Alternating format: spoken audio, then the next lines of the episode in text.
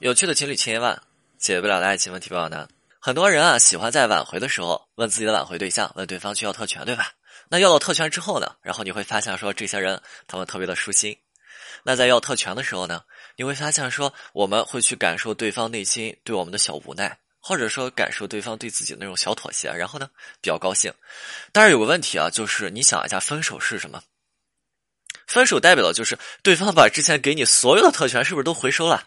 都收回来了，甚至说分手了啊！对方因为对我们的负面情绪，因为我们之前的作和闹啊，这时候你会发现说，对方对待我们，甚至还及不上对方对待一个陌生人那状态。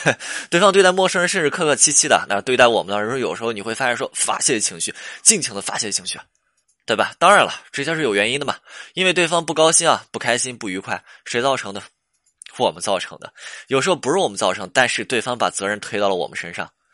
但是无论哪种，你会发现说，对方这些情绪明显是对我们有针对性的，所以你会发现，除非我们首先消除掉对方对我们的负面情绪，否则你会发现态度能要到吗？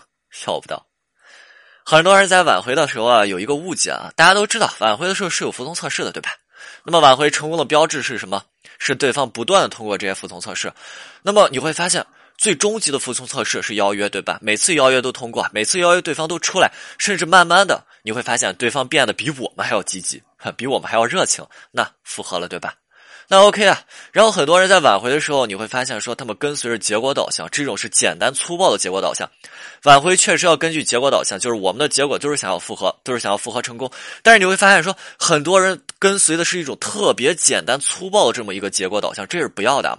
就是啊，既然每次邀约，那通过就是复合，OK，那就按这走吧，对吧？别的什么也不干了，咱就邀约，不断的邀约，不断的被拒绝。那么什么时候我邀约成功了？什么是我邀约的，对吧？对对方不断的去 OK 成功，那我就成功了，对不对？别的什么也不干了，就是邀约，就是邀约，就是邀约。真的，别笑，是真的有很多人去这么干，对吧？然后我咨询的时候，我就跟他们说，我说我说你这哪哪能行啊，对吧？你你这哪是挽回啊？你不要再这么搞自己了，你你这么循环下去，你是不是自己凉凉了呀？然后女生就跟我说啊，说说，老师啊，我可是听了你音频对吧？你你不是讲服从测试对不对？那全部通过了就是和好，那那我这有什么不对啊？对吧？不是每次邀约出来都出来对吧？两个人不就好了吗？对吧？我不是不邀约他怎么通过呀？我当时听了我就感觉我的老天爷对不对？我的天老爷对不对？这这是什么呀？断章取义对吧？我们都知道有两个词，一个叫做主观能动性。主观能动性，大家记好了。第一个叫主观能动性，一听这词你就知道，哦，对方是自愿的，对方是主动的，对方是愿意的。那么还有一个呢，你会发现叫做被动的、被逼迫的被动性。哎，你听这词你会发现说，哦，这个人是不是不太愿意啊？这个人是不是，对吧？你就不太想出来啊？对，这个人是不是对我们，对吧？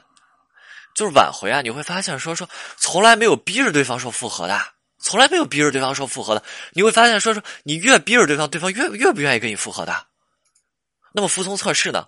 服从测试也不是逼着对方去通过的，就像我之前讲那个特权一样，你会发现说，对方所有给你的这种特权，你手里所有的特权都是什么？是都是对方去愿意主动并且自愿给你的，这个叫做特权。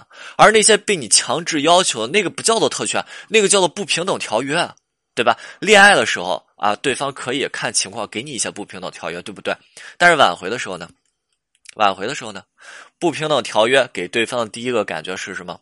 一定是你不尊重对方，对吧？所以很多女生她经常跟自己的挽回对象发泄情绪是这么说的，大家听一下，她是这么说的：“她说你以前可不是这样的，你是不是对我就这么冷酷无情了？我我我也改了，你自己看一下，那你为什么现在不能对我好了呢？”